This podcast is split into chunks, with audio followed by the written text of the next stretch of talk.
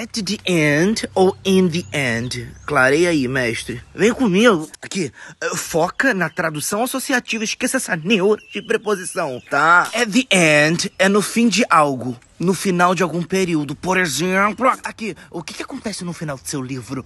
What happens at the end of your book? What happens at the end of your book? Me conta, fala pra mim o que acontece no final do seu livro. What happens at the end of your book? What happens at the end of your book?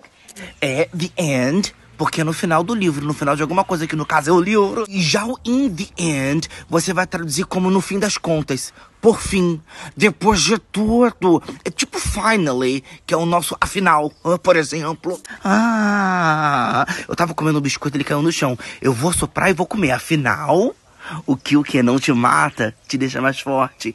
In the end, what doesn't kill you makes you stronger. Aqui, in the end, what doesn't kill you makes you stronger.